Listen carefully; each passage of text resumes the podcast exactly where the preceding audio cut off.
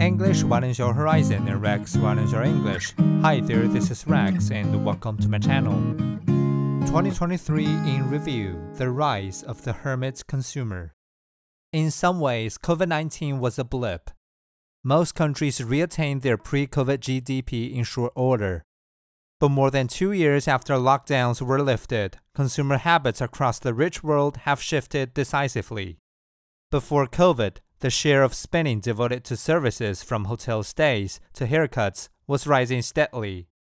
In 2023, it remains stubbornly at pre COVID level. People are still less interested in leisure activities that take place outside the home.